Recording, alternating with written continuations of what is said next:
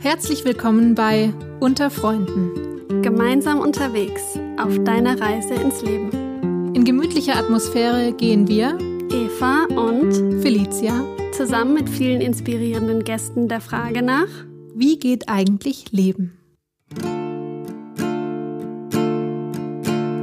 Home, I'm going home. I need a land to feel my soul. Take me home. Take me home over the green, green hills and far away. Home, I'm going home. I need a land to feel my soul. Take me home, take me home over the green, green hills and far away.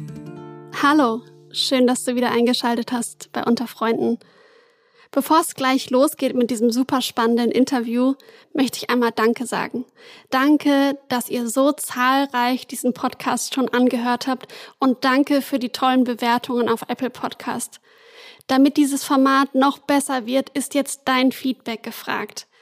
In den Show Notes findest du eine WhatsApp-Nummer, mit der du direkt Felicia und mir deine Fragen, dein Feedback und deine Themenvorschläge schicken kannst, damit in Zukunft wir noch mehr über die Themen sprechen können, die dir weiterhelfen. Außerdem kannst du auf Instagram unter Freunde-Waldorf deinen Kommentar dalassen und seit neuestem kann man auch auf Spotify Podcasts bewerten. Es wäre super hilfreich, wenn du uns ein paar Sterne dalassen würdest.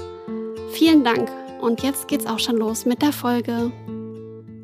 Heute sitze ich nicht wie sonst in unserem kleinen Tonstudio, sondern Corona-mäßig am Laptop, um mit der lieben Heilpraktikerin Celia Schönstedt über die Themen Orientierung und Berufung zu sprechen. Schön, dass du da bist, Celia. Du bist in Hamburg, ist das richtig?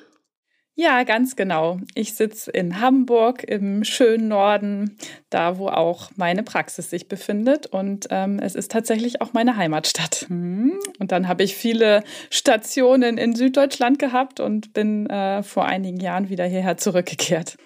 Zum Glück bist du ja auch äh, Podcasterin und bist dadurch perfekt ausgestattet technisch, dass wir das hier alles ähm, über die Distanz auch gut aufnehmen können.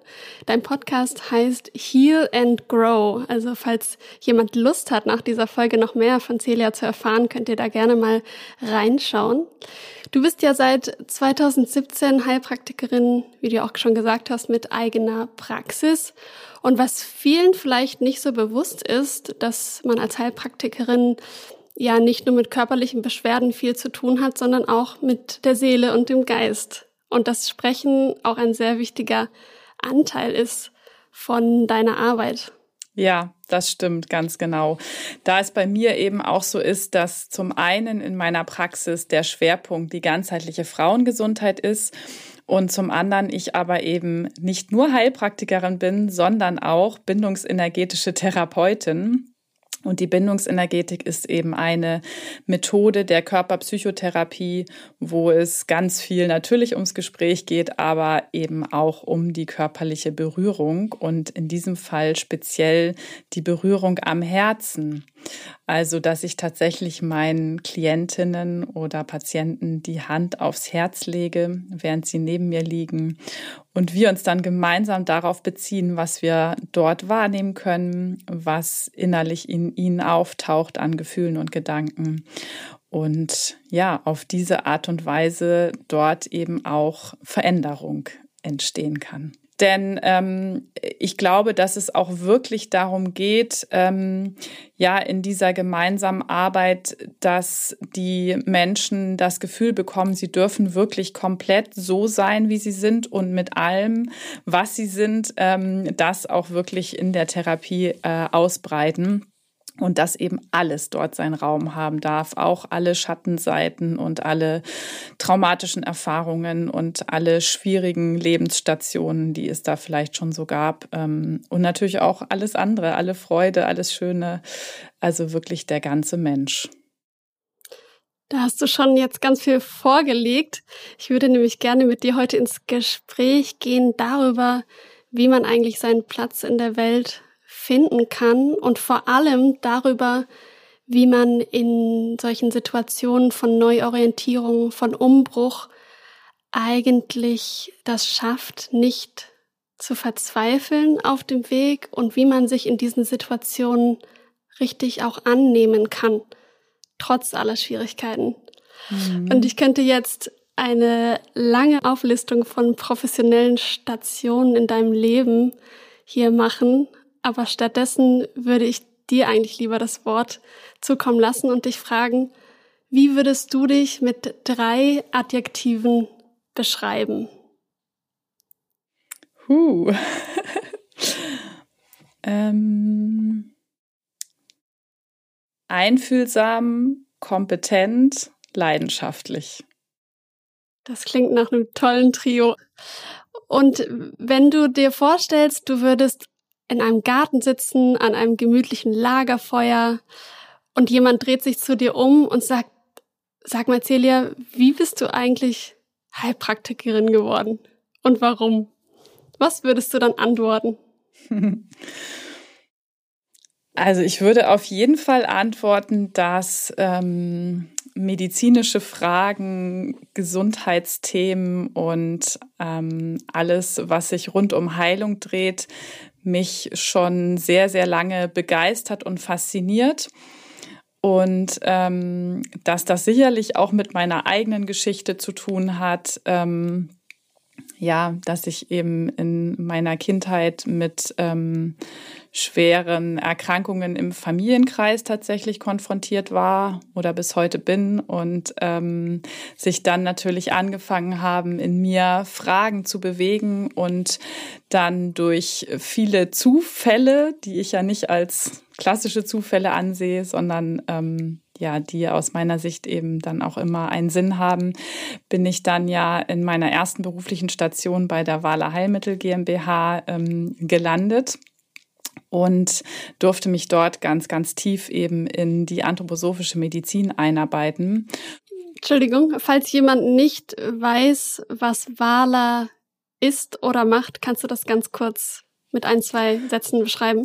Ja, klar, total gern. Also es gibt ja zwei große Unternehmen, die anthroposophische Arzneimittel herstellen. Das sind Wala und Veleda. Und gleichzeitig ähm, stellen beide Unternehmen auch noch naturkosmetische Produkte her. Es gibt also die Dr. Hauschka Kosmetik, die vielleicht vielen doch schon ein Begriff ist. Und die gehört eben zu dem Unternehmen Wala.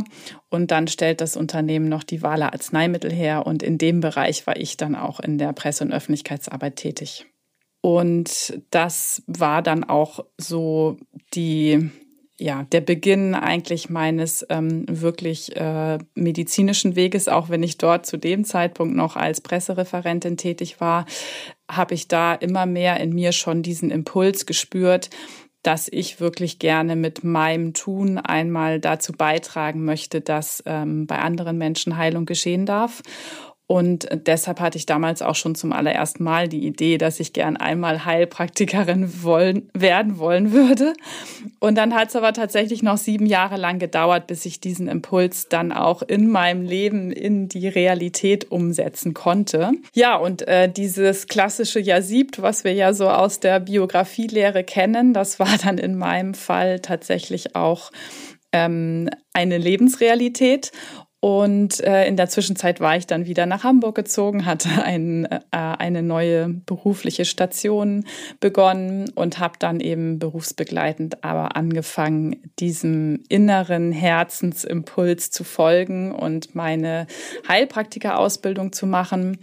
Und ähm, hatte auch sogar davor schon angefangen, die bindungsenergetische Ausbildung zu machen, weil ich äh, gemerkt habe, dass eben insbesondere in dem gesundheitlichen Bereich und wenn es um Heilungsfragen geht, mich ähm, ja die psychische Seite des Ganzen ähm, besonders fasziniert und äh, vor allem eben dieser Zusammenhang zwischen Psyche und Körper, dass wir, was wir heute in der klassischen Medizin ja die psychosomatischen Erkrankungen nennen. Das ist das, was ähm, mich eben am allermeisten interessiert und was auch äh, einen großen Schwerpunkt in meiner Praxis deshalb darstellt. Und wo ich auch immer mehr merke, also bei den ganzen frauenheilkundlichen Fragestellungen, also wenn Frauen zu mir kommen, die eben Zyklusstörungen haben, die ganz schwere Regelschmerzen haben oder ähm, Myome oder Zysten oder Endometriose oder was auch immer, da gibt es ja ganz, ganz viele Krankheitsbilder und Symptome. Ähm, ja, dass eben die psychische Komponente hier nie außer Acht gelassen werden darf oder sollte, um wirklich zu einer nachhaltigen Heilung zu kommen. Und deswegen ist es das, was mich eben am meisten begeistert, auf der einen Seite wirklich ähm, an den psychischen Themen zu arbeiten, dabei auch natürlich den Körper mitzunehmen, weil er einfach der Sitz unserer Emotionen ist und auf der anderen Seite mit der ganzheitlichen Medizin, mit Naturheilkunde, anthroposophischer Medizin, orthomolekularer Medizin und so weiter, den Körper zu unterstützen. Und ähm, ja, deshalb eben eine aus meiner Sicht wahrhaft ganzheitliche Medizin ähm, ja anbieten zu können oder eben mit den Menschen gemeinsam zu erarbeiten. Und das ist für mich was unglaublich Erfüllendes. Und ähm, wenn ich das Gefühl habe, ich darf da ähm, den Menschen in irgendeiner Art und Weise vielleicht auch äh, Impulse mitgeben, die dann sich schon aus meiner Lebenserfahrung speisen. Und ich kann mich aber noch sehr, sehr gut und sehr genau daran erinnern, ähm, wie es mir da ging äh, zu dem Zeitpunkt, als ich dabei war, mich zu orientieren. Also ich habe zwar ziemlich schnell entschieden, ich mache nach dem ABI dann mein BWL-Studium, aber als ich mit dem fertig war, kam dann eigentlich so diese Frage, weil ich mich mit äh, 4,25 noch zu jung fühlte, um jetzt ähm, in die Verantwortung zu gehen an einer Arbeitsstelle und irgendwie wusste ich dann auch nicht so genau, ja, wie hin, wohin, was und überhaupt und das mit dem medizinischen, ähm, äh, ja, mit dem ganzen Themenkomplex kam ja bei mir auch erst später. Also, dass man manchmal vielleicht auch mit 20 einfach noch gar nicht in der Lage ist, ähm, wirklich zu überblicken, ja, ähm, was sind eigentlich meine Fähigkeiten, was ähm, sind meine Talente, die ich mit der Welt gern teilen möchte und was ist eigentlich mein ureigenes, ganz individuelles Geschenk für die Welt, was sich wirklich in den nächsten Jahren am besten ähm, zeigen und entfalten darf. Und auf diesem Weg äh, zu begleiten, das finde ich einfach wunderschön. Du hast es gerade schon gesagt, du hast an, an deine Zeit dich erinnert, wo du mit der Schule fertig warst. Wenn ich da auch an meinen Abi zurückdenke, ähm, ich war natürlich dann nach den Prüfungen erstmal erleichtert. Und dann bin ich aber auch so ein bisschen in so ein Loch reingefallen. Und es hat sich so, ja, irgendwie auch leer angefühlt. Und ich könnte mir vorstellen, dass es vielen so geht. Also auch nach dem Studium hatte ich mal so, ein, so einen Moment. Hm, würdest du sagen, das ist einfach ganz normal, das gehört irgendwie dazu? Oder ist es wichtig, in solchen Momenten schon auch achtsam, besonders achtsam mit sich selber umzugehen? Also ich würde beides ähm, bestätigen. Ja, also ganz sicher ist es so, dass wenn ein großer Aufgabenkomplex, ne, wie jetzt eben die ganzen Prüfungen im Abitur oder am Ende eines Studiums, ähm, sich erfüllt haben, ja, und wir das ähm, erfolgreich hinter uns gebracht haben und dann ja nicht mehr diese tägliche von außen auferlegte Motivation haben, okay, ich stehe um die und die Zeit Uhr auf und beginne dann zu lernen und so weiter und habe dieses klare Ziel, dass ich die und die Prüfungen gut schaffe.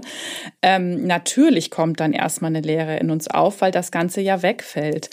Und dass es aber an der Stelle natürlich auch total wichtig ist, ein Stück weit diese Lehre wirklich zuzulassen und wirklich in sich reinzuspüren, ähm, was kommt denn dann aus dieser Lehre? Also bei Kindern sagt man ja mal so schön, es ist auch wichtig, dass sie mal Langeweile aushalten ne? oder wirklich das alte Wort Muße, was heute aus der praktischen ähm, Anschauung kaum mehr jemand kennt, ähm, das wirklich zu durchleben, weil aus dem heraus sich dann etwas Neues in dir gebären kann, ja.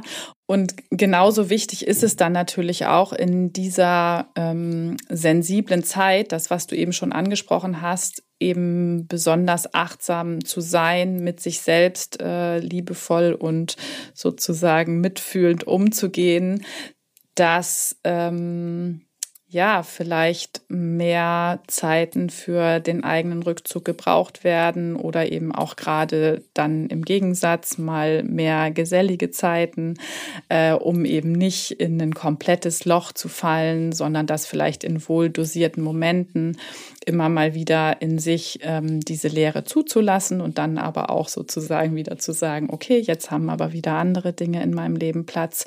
Also da ähm, erstmal auch ja wie in einen neuen Rhythmus zu kommen, denn diese ganzen Zeiten des Lernens und der Prüfungsvorbereitung und ähm, sich mit Abschlüssen zu beschäftigen, hat ja einfach einen sehr stringenten, ähm, durchgetakteten Rhythmus, der dann äh, plötzlich vorbei ist. Und natürlich ist es okay, okay, wenn man auch sagt, ich will jetzt mal erstmal zwei Tage nur im Bett liegen bleiben oder so. Ja, das darf ja auch alles sein. Nur sollte das natürlich jetzt nicht sich über Wochen ziehen. Also da einfach gut ähm, hinzuschauen. Ich gönne mir jetzt die Ruhe, die ich brauche und ich finde jetzt einfach einen neuen, vielleicht elastischeren Rhythmus, in dem ich ähm, dann auch meine Orientierungsphase habe ähm, wenn nicht vorher schon klar war. Manche sagen ja auch direkt ähm, während dieses Abis so, ich brauche nach dem Abitur meine einjährige Orientierungsphase und will deshalb gern ein freiwilliges soziales Jahr machen, zum Beispiel im Inland oder vielleicht sogar irgendwo im Ausland. Und dann ähm, ist es ja auch super, äh, alles, was mit dem Thema Orientierung zu tun hat, einfach auf den Zeitrahmen dann zu verschieben.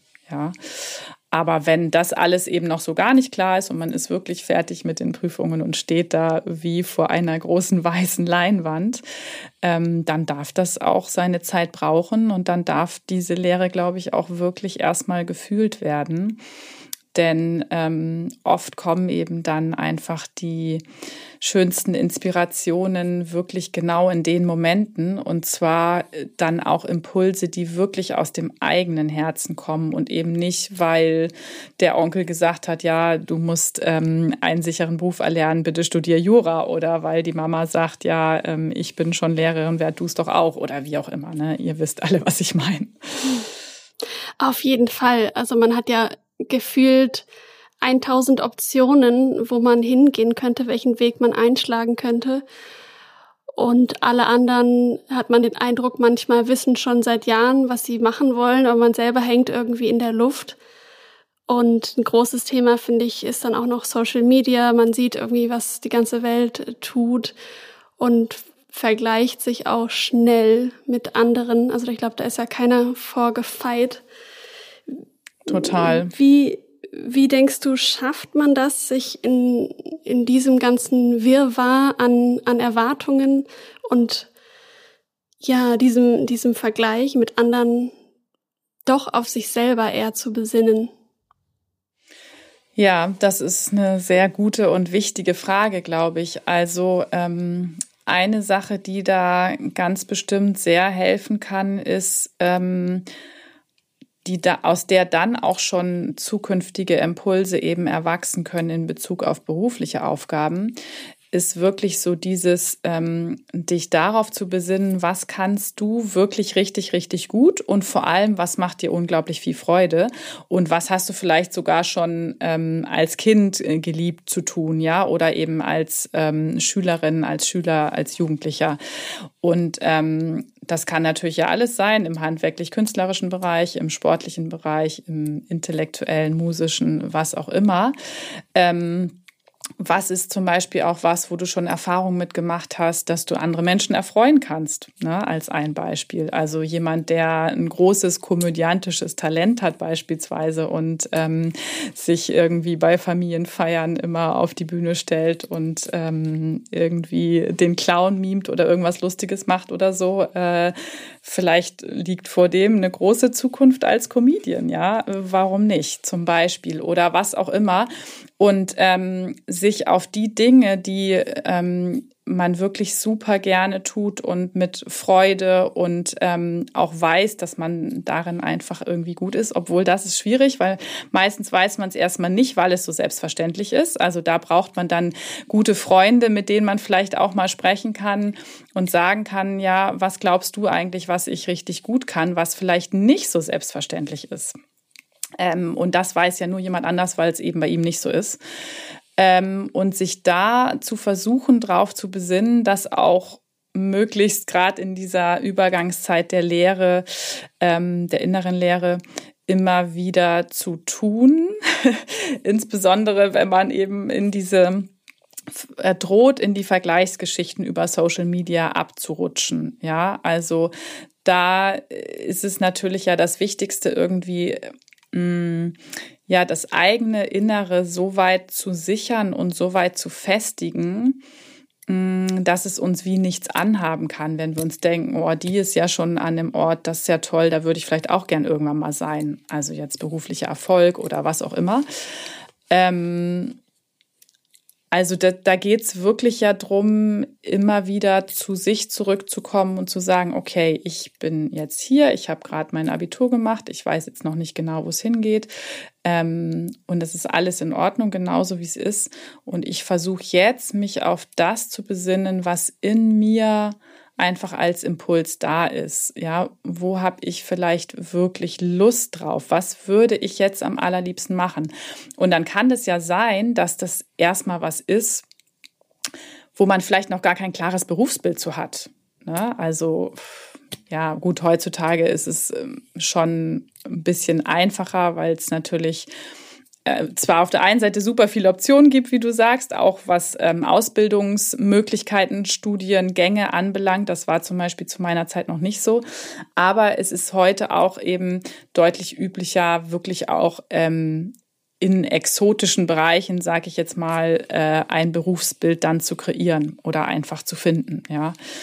Ähm, aber da vielleicht auch mit einem, ja, mit Menschen, die Berufsberatung machen oder wie auch immer, ähm, die sich da auskennen oder mit ähm, Erwachsenen aus dem Familienkreis. Oft empfehle ich nicht unbedingt die eigenen Eltern, die sind da meistens zu nah dran, sondern eher vielleicht ein Patenonkel, eine Patentante oder wer auch immer das sein könnte. Mm, mit denen zu sprechen und zu sagen, ja, ich habe total Lust, das, das, das zu machen und meinst du, daraus könnte man einen Beruf stricken zum Beispiel, ne? Und wenn ja, ähm, welche Ausbildungswege kann ich mir dann suchen, um dafür gut vorbereitet zu sein? Ja, also es ist ja ähm, Gott sei Dank so, dass es auch immer mehr aufbricht, dass man jetzt nicht ähm, bestimmte zehnjährige Studiengänge hinter sich haben muss, um eben in irgendeinem Bereich äh, gut Geld verdienen zu können oder erfolgreich sein zu können oder ähm, ja eben äh, sozusagen sein Mann und seine Frau zu stehen. Also wenn ich zusammenfassen kann, Würdest du vorschlagen, man redet mal mit Menschen aus seinem Umfeld, vielleicht nicht gerade mit den eigenen Eltern, um zu schauen, was kann ich denn besonders gut, was vielleicht jemand anders nicht kann? Und das fällt mir alleine vielleicht in der eigenen Reflexion nicht auf, weil es für mich so selbstverständlich ist. Der zweite Punkt war vielleicht, sich auch mal eine Beratung von außen zu holen, von jemand, der sich damit auskennt, also Berufsberatung. Mhm. Und du hattest auch gesagt, als dritten Punkt, ähm, sich mal darauf zu besinnen, was macht einem denn wirklich Spaß und was hat einem vielleicht auch schon ganz früher viel Spaß bereitet. Ganz genau. Ähm, ich habe von dir auch mal dieses, diesen schönen Begriff von innerer Substanzbildung gehört. ähm, da haben wir darüber gesprochen, wie man sich denn eigentlich selbst ja auch so abgedroschen es klingt, aber sich selbst lieben kann und auch sich selber erstmal richtig ähm, kennenlernen kann, beziehungsweise versteht, wo man denn überhaupt hin will. Dass das eigentlich eine Voraussetzung dafür ist, diese Entscheidungen auch zu treffen. Und dass man vielleicht an einem Punkt, wenn man gerade erst irgendwie mit der Schule fertig ist, oder es kann einem auch später nochmal im Leben immer wieder vorkommen, ähm, also wenn man diese Substanz noch nicht hat vielleicht, dass es einem dann auch sehr schwer fällt, den, den Weg überhaupt oder die Vision irgendwie auch zu erkennen. Kannst du da vielleicht noch mal so ein bisschen was dazu sagen? Wie kann mhm. man denn in so einem Moment Substanz herstellen? Mhm. Ja, ähm, es gibt ja auch äh, von Rudolf Steiner dieses schöne Bild, ähm, wenn du etwas über die Welt erfahren möchtest, dann ähm, geh sozusagen tief in dich hinein und such in dir. Und wenn du etwas über dich erfahren willst, dann geh in die Welt hinaus und mach dort deine Erfahrungen. Ja, also da haben wir sozusagen Mikrokosmos und Makrokosmos und beides bedingt sich natürlich gegenseitig. Und deshalb ähm, ist da auch meine Empfehlung und das entspricht aber auch meiner eigenen Erfahrung, ähm, wenn wir eben mehr über uns selbst lernen möchten, uns besser kennenlernen wollen und mehr über uns selber erfahren wollen, dann ist ähm, das, was da sozusagen der größte Katalysator ist, ja, was uns da am stärksten voranbringt, definitiv das in die Welt hinauszugehen und für andere zu dienen. Denn dabei werden wir sozusagen auch wirklich äh, demütig. Wir merken zum Beispiel, ja, was andere für Probleme haben. Oft sind unsere eigenen dagegen vielleicht viel kleiner oder was andere auch für gesundheitliche Einschränkungen haben. Beispielsweise, man würde in den äh, Camp Hill gehen und dort mit Behinderten arbeiten, ja oder ähm, wohin auch immer. Also wunderbare Möglichkeiten gibt es ja da nun über eure Freiwilligendienste ja in der ganzen Welt. Äh, das ist einfach was unglaublich Kostbares und Wertvolles aus meiner Sicht, ähm, so eine Erfahrung zu machen und dann auch über diese Arbeit, ja, ähm, sozusagen, man kann das ja so ein bisschen auch nennen, in Dienst an der Menschheit. Ähm, zum einen eben diese innere Substanzbildung ganz deutlich voranzubringen, was man aber auch oft wirklich erst im Nachhinein merkt oder was manchmal sogar man selber noch kaum merkt, aber andere, die einem dann vielleicht nach so einem Jahr spiegeln, ähm, wow, das ist ja unglaublich, wie du dich entwickelt hast oder überleg mal, wo du vor einem Jahr direkt nach dem Abi standst und wo du jetzt bist, ähm, sowas in die Richtung. Ähm, und dass man aber eben auch wirklich in dieser Erfahrung äh, vielleicht sogar, wenn man ins Ausland geht und dann auch noch fremde Kulturen ähm, kennenlernt und da über den Tellerrand blickt und ähm, ja wirklich dadurch ja in die Welt hinausgeht, äh, ganz, ganz viel über sich selber lernt. Was sind denn eigentlich meine Werte? Was ist mir eigentlich wichtig? Was spielt für mich vielleicht gar nicht so eine große Rolle, obwohl ich es eigentlich von zu Hause mitbekommen habe? Langsam fängt dann vielleicht auch dieser Differenzierungsprozess an. Was war denn immer meinen Eltern wichtig und ist bei mir aber eigentlich ganz anders, weil ich ja doch ein eigenständiger Mensch bin. Also inwiefern wurde ich auch in meinem Elternhaus geprägt? Und inwiefern kann ich jetzt aber anfangen, über diese Prägung hinauszuwachsen und eben meine ganz ureigenen Erfahrungen zu machen und dabei auch zu erfahren, dass ich ein eigenständiger Mensch bin, dass ich bei vielen vielleicht ganz anders reagiere, wie es mir beigebracht wurde, dass ich ein eigenes Gefühlsleben habe und dass ich das jetzt einfach hier an solchen Erfahrungen bilden darf und entwickeln darf. Total schlüssig für mich. Ja. Ähm, ich würde gern noch mit dir darüber reden, was, also man ist ja dann irgendwann an einem Punkt, wo man wahrscheinlich total motiviert ist, herauszufinden, wo der eigene Weg hingeht. Und dann frage ich mich, gibt es den Moment, wo man, wo es auch kippen kann, dass man so in dieses Selbstoptimierungsding reinkommt, dass man nicht mehr in der Selbstverwirklichung ist, sondern man versucht, ja, sich weiter zu optimieren, um irgendwie, ja, immer besser zu sein, immer das noch passendere für sich zu finden. Und da gibt's ja auch ganz wahnsinnig viel ähm, Input durch ja, verschiedene andere Podcasts auch und durch YouTube-Videos, Coaches, die einem sonst was erzählen. Ähm, wo ist da die Grenze zwischen seinen Weg finden und eigentlich so eine Art Zwang zu verfallen, irgendwie jede Sekunde auszukosten und irgendwas noch besser zu machen? Mhm. Also ich denke, es ist sicherlich auch ein Stück weit natürlich ähm, Typsache, ob man praktisch da gefährdet ist, ähm, in diese Art von Zwang, wie du es ganz treffend, finde ich, beschrieben hast, ähm, abzurutschen. Ähm, wenn man es schon von sich kennt, ne, dass man eher vielleicht auch immer schon ein ehrgeiziger Schüler oder Schülerin war, ähm, dass man vielleicht viel äh, die Beste sein wollte oder dass man auch von zu Hause mitbekommen hat, äh, um im Leben wirklich was zu werden, ist es wichtig, der oder die Beste zu sein. Ähm, ja, wenn man es auch vielleicht aus anderen Kontexten schon von sich kennt, dass man eher dazu neigt, ne, eh, ein bisschen starr und verkrampft äh, Dinge sozusagen durchboxen zu wollen und so, dann würde ich tatsächlich sagen, ähm, Obacht, ja, weil dann ist da vielleicht eine Tendenz, dass man eben in diese Richtung auch gefährdet sein könnte.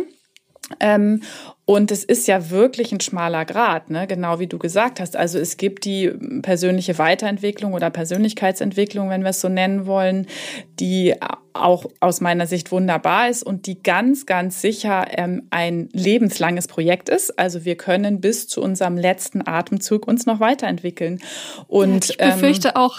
ja, und, und sollten wir auch aus meiner Sicht. Also ja, äh, man spricht immer von dem lebenslangen Lernen, aber das ist sozusagen nur ein Aspekt. Ja, bei dem Lernen geht es ja immer eher um äußere Themen. Und diese innere Substanzbildung, von der wir eben gesprochen haben, die darf ganz sicher aus meiner Sicht bis ähm, sozusagen zum Tod weitergehen. Ähm, denn wir können immer noch wieder etwas Neues dazulernen. Wir wissen heutzutage ja, dass die Neuroplastizität des Gehirns auch wirklich ermöglicht, immer wieder komplett neue Bereiche sich zu erobern.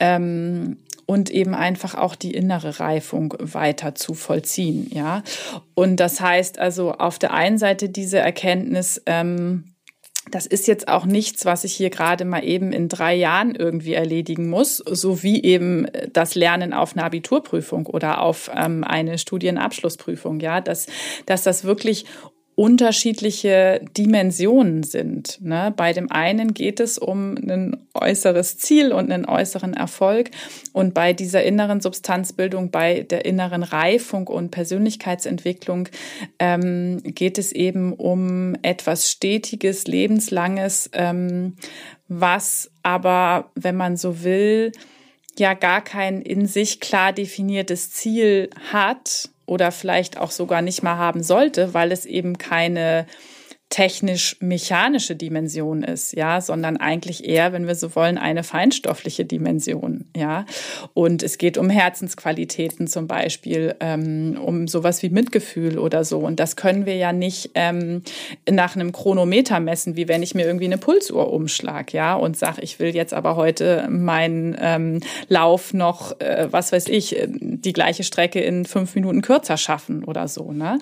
Also, dass wir uns da, äh, das ist wichtig, sich tatsächlich klar zu machen, ähm, wir können da nicht die gleichen Kriterien anlegen, ähm, und das passiert, glaube ich, oft bei dem Selbstoptimierungswahn, möchte ich es mal nennen, ja, weil ähm, da wird dann ja geschaut irgendwie mit Zahlen, Daten, Fakten so ungefähr, wie kann ich irgendwie meine körperliche Performance oder auch meine geistige Performance noch mehr optimieren. Und es geht eigentlich nur um schneller, höher, weiter. Und darum geht es aus meiner Sicht bei der Persönlichkeitsentwicklung eben eigentlich gar nicht. Also schneller schon mal überhaupt nicht. Höher ist letztendlich auch Quatsch, weil was ist dann tiefer? Ja, also ich kann mich immer nur mit mir selbst vergleichen. Klar kann ich sagen, ich habe mich äh, ich bin heute deutlich weiterentwickelt als vor zehn Jahren. Ja, das, äh, wenn man so will, schon. Aber es macht nie Sinn, das ähm, sozusagen interpersonell im Vergleich zu anderen zu sagen. Und weiter wäre das einzige Wort, was hier vielleicht äh, die persönliche Weiterentwicklung, ja, die würde hier vielleicht greifen, wenn wir mal die Worte schneller, höher, weiternehmen. Ja. Hm. Danke, das war jetzt doch sehr deutlich. Und wir haben vorhin schon mal kurz, oder du hast es schon mal angesprochen, wenn man jetzt all das schon probiert hat, was, was wir jetzt hier besprochen haben und trotzdem irgendwie geht es einem gar nicht gut. Mhm. Was kann man tun? Muss man gleich in eine Therapie gehen? Oder wann wäre vielleicht auch der Punkt, tatsächlich eine Therapie zu beginnen? Genau, also ähm, was glaube ich gut ist, in so einer gewissen Phase der Selbstreflexion bei sich einfach mal zu beobachten, gibt es, ich nenne es jetzt tatsächlich mal bestimmte Symptome, Ja, das können bestimmte Gefühlszustände sein, wie beispielsweise ich fühle mich immer wieder ausgeliefert oder ich fühle mich immer wieder ohnmächtig, hilflos, verzweifelt. Ähm, also solche Gefühlszustände, die wirklich nicht gesund sind und die schwer aushaltbar sind, ähm, die auch im Leben natürlich mal auftreten dürfen, ja. Aber wenn das was ist, wo du so merkst, boah, das kommt bei mir wirklich immer wieder und wird vielleicht durch verschiedenste äußere Auslöser praktisch in mir hervorgerufen, dann würde ich sagen, wäre es einfach gut, ähm, mit jemandem anders das mal gemeinsam anzuschauen. Ähm, denn das hat dann ja auch einen quälenden Charakter und da muss man einfach nicht alleine durch. So würde ich das jetzt sagen. Ja, also ähm, ich würde das jetzt gar nicht so hoch aufhängen wollen, so ja, aber dem und dem Punkt musst du dir unbedingt ähm, Hilfe suchen, weil dann könnte das eine psychische Erkrankung sein oder oder. Ähm, da müsste man einfach auch mehr in die Tiefe gehen. Das können wir, glaube ich, jetzt auch hier in dem äh, Podcast so in der Form dann praktisch nicht leisten. Aber ähm, da einfach mal bei sich drauf zu achten, gibt es denn da bestimmte wirklich ähm, leidvolle, unschöne innere Zustände, wo ich das Gefühl habe, vielleicht mal über ein paar Monate beobachtet, die tauchen doch immer wieder auf, sagen wir mal jede Woche oder alle zwei Wochen oder so. Ne? Ähm, in so einer Kontinuität, dann ähm, ist das aus meiner Sicht was, wo ich einfach sagen würde, Mensch, ähm, das ist doch wunderbar, dass du das gerade mitkriegst und das schauen wir uns mal gemeinsam an und ähm, dann ne, kann man da drüber sprechen und sehen, ja, wo könnte das herkommen, an welcher Stelle ähm, können wir da wie weiterarbeiten und was kann dir da helfen. Ähm, und ansonsten würde ich einfach sagen, mm, wenn ich immer wieder das Gefühl habe, ähm, ich komme an der und der Stelle allein nicht weiter. Ja, ich habe da das Gefühl, ich habe vielleicht auch manchmal ganz natürlich, das hat jeder von uns, einen Balken vor den Augen, wo ich mich nicht weiter wirklich ähm, gut anschauen kann. Ja, also deswegen sind wir ja soziale Wesen und brauchen eben immer unser Gegenüber, was dann wie eine Art Spiegelbild für uns ähm, fungieren kann. Ähm, und auch an der Stelle ganz pragmatisch zu sagen, Mensch, ähm, ich komme immer wieder an den und den Punkt, ja, wo mich das und das aufregt oder wo ich in Beziehungen beispielsweise, Freundschaften, wie auch immer, ähm, das Gefühl habe, ja, es ist eine rotierende Schleife, die immer wieder auf den Nullpunkt gerät, dann würde ich auch sagen, Mensch, ähm, wunderbar, das ist doch ein Punkt, den man sich mal gemeinsam anschauen könnte. Ähm, oder natürlich einfach auch, wenn das eigene Wohlgefühl dauerhaft beeinträchtigt ist. Ja, also nicht nur, weil ich jetzt einmal gerade ähm, vor meiner Regel PMS-Beschwerden habe, ja, wo äh, das ist nochmal ein anderes Thema, da würde ich jetzt naturheilkundlich natürlich auch rangehen.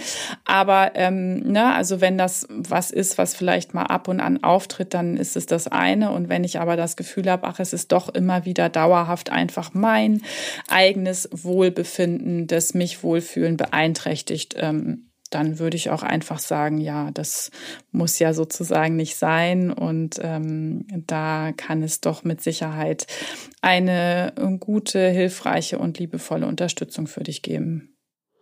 Also es gibt sozusagen zwei Parameter. Das eine ist die, die anhaltende Dauer von einer schwierigen Situation und das zweite die Intensität des Leids. Das, habe ich das richtig verstanden?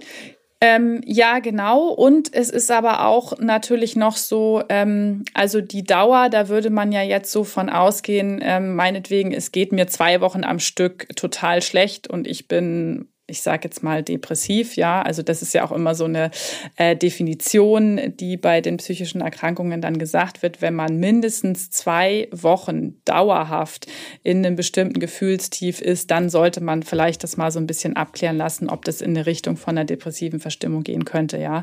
Also meiner Erfahrung nach ist es super oft so, dass wir nach drei Tagen, wenn wir uns so fühlen, schon das Gefühl haben, es wäre zwei Wochen, aber äh, also ja, das meistens ist es viel viel kürzer. Ähm, aber eben, wenn es was Wiederkehrendes ist, ne, was ich sag mal, viermal im Monat komme ich immer wieder in diesen Zustand von totaler innerer Verzweiflung, ja, ausgelöst durch was auch immer, dann ist das zwar nicht dauerhaft, aber es ist was Wiederkehrendes und was Wiederkehrendes würde ich als ein psychisches Symptom ähm, behandeln. Und das wäre dann aus meiner Sicht auch ein guter Grund, sich das mal zusammen anzuschauen. Zum Glück ist das ja inzwischen auch nicht mehr ganz so stigmatisiert, sondern irgendwie auch ganz normal geworden. Absolut. Wie es sein sollte. Ja, das stimmt. Lieb, liebe Celia, ich habe äh, gehört, dass du uns etwas mitgebracht hast. ja, das stimmt. Es liegt hier neben mir. Es liegt neben dir. Magst du sagen, was es ist, oder magst du es einfach ähm, wie du möchtest mal spielen? Ich kann auch einfach ich würd sagen, mal so ein paar. Ich würde sagen, du darfst einfach loslegen und ähm, im Nachgang kannst du uns ähm, ja erklären, was wir da gehört haben. Mhm.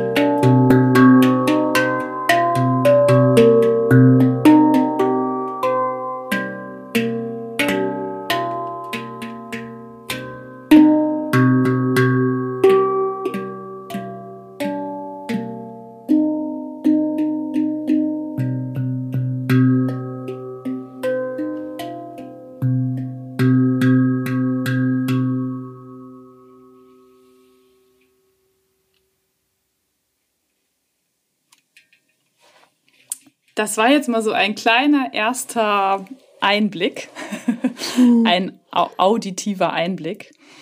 das bringt einen gleich in ganz andere Emotionslagen irgendwie. Ja, ich spannend. finde auch, dass es einen manchmal so ein bisschen in andere Sphären versetzen kann. Total. Was war das denn für ein Instrument? Ja, dieses Instrument nennt sich ähm, Handpan oder auch Hang, also sozusagen eine Handpfanne, wenn wir so wollen. ähm, also mein Exemplar ist jetzt aus Edelstahl. Und ähm, ihr könnt es jetzt ja leider nicht sehen, aber du kannst es einmal sehen. ja, ich habe das auch schon mal gesehen vorher, ja. Es ist ein bisschen ähm, sogar bronzefarben. Und ähm, ja, du hast es mal als UFO beschrieben. Das ja, es, es, es, sieht wirklich aus wie ein UFO, so kann man das sagen. Und ich äh, bin dem Instrument schon das erste Mal vor zehn Jahren begegnet, als ich noch in Stuttgart gelebt hatte. Da gab es einen Hangspieler auf der Königstraße, der da immer irgendwo saß. Und ich war jedes Mal ganz verzaubert von den Klängen und habe damals so gedacht, oh, so ein Instrument irgendwann mal selber zu haben. Ja, und damals war das aber noch ähm, total unbekannt und abgefahren. Also es gab irgendwie, ich glaube, einen Instrumentenbauer in der Schweiz und es war unbezahlbar und man kam da einfach nicht ran. Ja, und das hat sich ja nun über die Jahre zum Glück verändert. Und, und benutzt du das jetzt auch in deiner Praxis? Also habe ich tatsächlich bisher noch nicht, aber ähm, also ich arbeite unter anderem in der Praxis auch ähm, mit Klangheilung mit der Stimme und da habe ich schon vor, auch das Instrument in Zukunft mit einzusetzen und vor allem auch für meine regelmäßigen Frauenheilkreise, die bei mir in der Praxis stattfinden, möchte ich es dann gerne mit einsetzen. Ähm, ja, weil es einfach auch aus meiner Erfahrung heraus sehr meditative Klänge hat, sehr heilsame Klänge und äh, einfach auch unser Nervensystem beruhigen kann, helfen kann, dass wir so ein bisschen runterfahren und äh, mehr eben in so eine Stimmung der Innenschau uns versetzen können. Und das ist dann natürlich bei so einer Heilarbeit im Kreis mit anderen Frauen sehr wohltuend. Das heißt, das wäre vielleicht sogar noch ein weiterer Tipp, wenn man in die Innenschau gehen will, dass man sich einfach auch mal Musik raussucht, die einem dabei helfen, in diese Stimmung zu kommen. Absolut, ja, absolut. Also sowohl ähm, Musik, die einem da helfen kann, ähm, als auch natürlich ähm, entsprechende Bewegungsübungen, ja, also die eher vielleicht ein bisschen ruhiger sind. Ähm, manche werden ja vielleicht auch die Heilorhythmie kennen, wenn sie auf einer Waldorfschule waren äh, oder aus der fernöstlichen Tradition das Qigong oder auch sowas mhm. wie Yin Yoga. Also ähm, alles, wo wir sozusagen über unseren Körper Erfahrungen machen können, die uns aber auch mit unserem Inneren verbinden, kann da natürlich auch sehr hilfreich sein. Oder auch die verschiedensten Meditationstechniken, wo es ja auch heutzutage ganz tolle, hilfreiche Meditations-Apps gibt. Oder ähm, wenn man da ein bisschen spezifischere Sachen machen mag, kann man auch mal in meinem Podcast vorbeischauen. Ich habe auch schon diverse äh, Meditationen da geteilt. Und ja, das wäre natürlich auf jeden Fall auch noch ein Weg. Und du arbeitest gerade an einem Buch. Ja. Und man munkelt, dass es um das Thema Weiblichkeit gehen wird. Warum findest du, dass dieses Thema auch für junge Menschen schon sehr wichtig ist?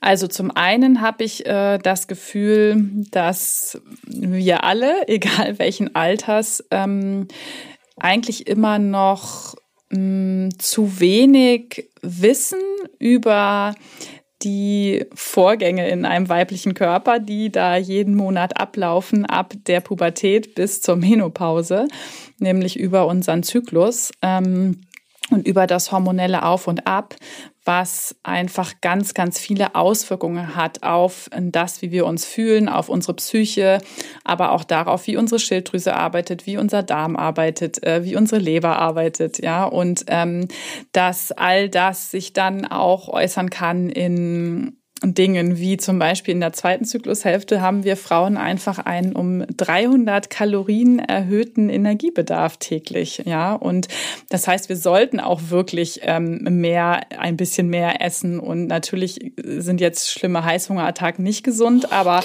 ne, das Gefühl. Sagen, das sind, das sind ein, zwei Riegel Schokolade. Pro Tag. Ja, zum Beispiel. Also wenn man da eine hochprozentige Zartbitterschokolade isst, warum nicht? Ja, oder es ist ähm, eben auch vielleicht einfach mal ein bisschen jetzt vor allem im Winter äh, deftigeres Essen ähm, mit, ne, weiß ich nicht, ähm, Kohlgerichten, die im Übrigen auch ähm, ganz schön für unser hormonelles Gleichgewicht sind, weil sie dem Körper helfen, Östrogene abzubauen. Und viele, viele Frauen äh, haben, leiden heutzutage doch auch an einer Östrogendominanz, was verschiedene Faktoren hat, leider auch mit unserem Trinkwasser unter anderem zu tun hat und so weiter.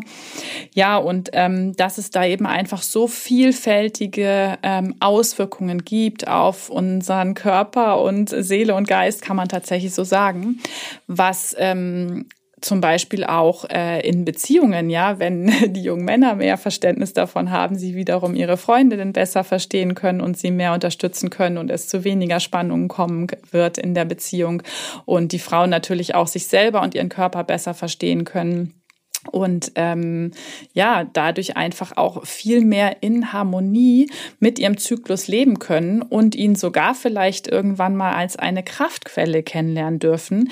Denn wir haben zu unterschiedlichen Zeiten im Zyklus einfach auch ähm, unterschiedliche Fähigkeiten, unterschiedliche körperliche Kraft, ähm, auch unterschiedliche Konzentrationsfähigkeit und so weiter. Und je mehr wir da in so ein zyklisches Leben finden, ähm, umso mehr können wir einfach auch im Einklang mit uns selber leben. Und das, ähm, ja, finde ich einfach eine ähm, schöne Vision oder ein, auch etwas, was sozusagen man sehr schön anstreben kann. Um, und deshalb ist es natürlich der erste Schritt dahin, mehr darüber zu wissen. Absolut, gebe ich dir total recht. Und es klingt richtig, richtig spannend.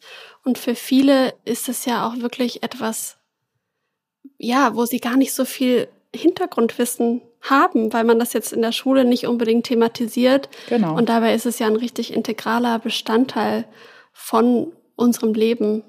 Genau, also, es betrifft auf jeden Fall mal die Hälfte der Menschheit und ähm, indirekt alle. Und indirekt alle, so ist es. Ja. Das wollte ich gerade sagen. Genau. Und wie, wie wird das Buch heißen und wann, wann, wann und wo erscheint es? Ähm, also wir haben noch keinen festen Titel. Der Arbeitstitel ist tatsächlich weibliche Energie und ähm, es wird erscheinen im Frühjahr 2023 ähm, im Nymphenburger Verlag, der zur Kosmos-Gruppe gehört aus Stuttgart. Ah, doch wieder hier im Süden. Ja. Es lässt sich nicht los. Genau. Ja, dann müssen wir uns noch ein bisschen gedulden. Ja. Haben wir noch ein bisschen äh, vor uns, aber wir können uns ja trotzdem schon mal drauf freuen. Und äh, du wirst ja wahrscheinlich das eine oder andere Thema auch in deinem Podcast Heal and Grow thematisieren. Oder auch auf meinem Instagram-Kanal Herzheilpraxis, genau. Schaut gerne da vorbei. Als letzte Frage, ist eine ganz offene Frage. Gibt es noch etwas, was du unseren Hörern und Hörerinnen gerne mit auf den Weg geben möchtest? Ja, ihr seid alle genauso, wie ihr jetzt gerade seid, ganz wunderbar. und ähm, dürft euch das immer wieder klar machen, dass jeder und jede von uns wirklich mit ihrer einzigartigen Art zu sein ähm, eben etwas ganz Wertvolles auf diese Welt mitbringen und auch glaube ich, jeder und jede von uns eben eine ganz einzigartige Aufgabe hat, die wir uns vielleicht als Seele, bevor wir in diesen Körper, in dieses Leben gegangen sind, eben vorgenommen haben. Und dass es eigentlich darum geht, dass wir langsam, langsam uns wieder daran erinnern und das dann sozusagen in unserem Leben auch umsetzen, ja, also dass wir immer mehr eigentlich dahin kommen, unserem Seelenplan zu folgen und wirklich die zu werden, die wir mal gemeint waren zu sein. Ja, also wie wir es uns vorgenommen haben, in diesem Leben werden zu wollen. Sehr, sehr schön. Vielen, vielen Dank. Und damit kann, glaube ich, wirklich jeder was anfangen. Egal, in welcher Situation man steckt, egal wie alt man ist, ob Mann oder Frau oder alle anderen Oder alles dazwischen, die ich, nicht die ich nicht ausschließen möchte. Genau. vielen, vielen Dank, dass du dabei warst und ähm, vielen Dank an euch da draußen, dass ihr zugehört habt und ich hoffe, ihr fandet es genauso inspirierend wie ich. Wir sind auf jeden Fall hier beide am Grinsen wie Honigkuchenpferde. das war sehr, sehr schön. In dem Sinne wünsche ich euch einen wunderschönen Morgen, Mittag oder Abend und hoffe, dass ihr bald wieder dabei seid. Vielen Dank, Celia. Danke für das wunderschöne Gespräch. Sehr gerne. Tschüss.